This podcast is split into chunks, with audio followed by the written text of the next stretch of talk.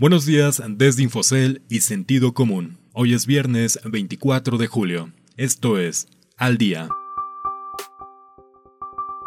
Los daños de la pandemia comienzan a cuantificarse. Relevo en la Secretaría de Comunicaciones y Transportes por discrepancia con entregar vigilancia portuaria a la Marina. Crédito Real rescata a FAMSA. El oro cerca de máximo histórico. Hola, soy Ricardo Legorreta y estas son las historias que debes saber para estar al día. Impactos de la pandemia. La mayoría de los trabajadores que perdieron ingresos y de las empresas que pararon sus actividades en abril por la pandemia de COVID-19 pasaron esta crisis prácticamente sin apoyo alguno, de acuerdo con datos oportunos de INEGI. Durante abril, cuando se paralizaron la mayor parte de las actividades económicas por el nuevo coronavirus, los ingresos de 46.1% de los trabajadores mayores de edad se vieron disminuidos, lo que implica cerca de 15 millones de personas. Además, 93% de las empresas reportaron daños a sus ingresos, más acentuados en las micro y pequeñas compañías, dijo INEGI con base en una encuesta. Lo que vemos es una incertidumbre muy grande, dijo Arturo Blancas Espejo, director general de Estadísticas Económicas de INEGI, en la presentación de los resultados de las encuestas que también incluyó una encuesta nacional de agencias funerarias ante la pandemia.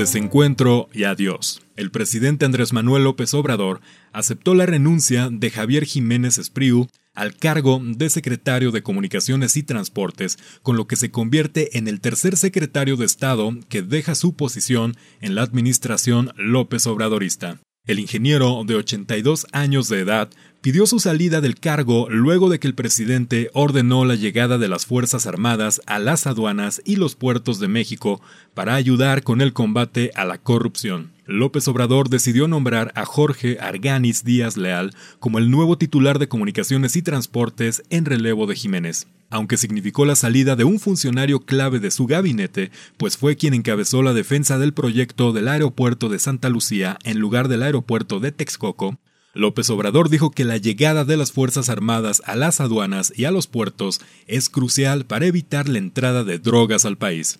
Antes de Jiménez Espriu, Josefa González Blanco renunció a la Secretaría de Medio Ambiente y Recursos Naturales por un escándalo y Carlos Ursúa renunció a la Secretaría de Hacienda y Crédito Público por diferencias con el presidente. Alcanzan acuerdo. Por fin una buena noticia para Grupo FAMSA. Llegó a un acuerdo para contar con Crédito Real como su proveedor de servicios financieros, una tarea que desempeñaba su filial financiera Banco Ahorro FAMSA antes de que fuera liquidada. Este acuerdo es un respiro para la minorista Montana, que recientemente solicitó el retiro voluntario del proceso de reestructura que inició bajo el capítulo 11 de la ley de quiebras en Estados Unidos, luego de que la liquidación de su banco modificara radicalmente sus planes. Para Crédito Real, en tanto, es la oportunidad para expandir su presencia en el norte del país en un rubro que no es de su origen, ya que su especialidad son los préstamos de nómina a pequeñas empresas y autos usados, entre otros.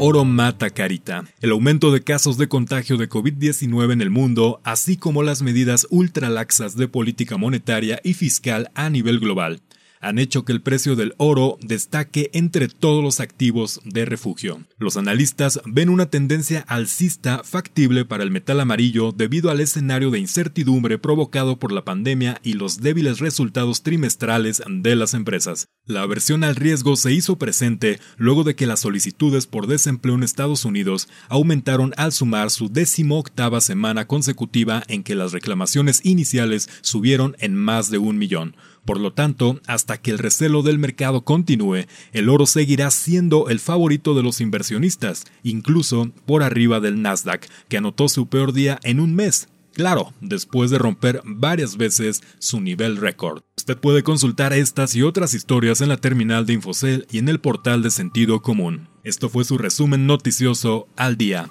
No deje de escucharnos el próximo lunes con las principales noticias de negocios. Que tengan un excelente viernes.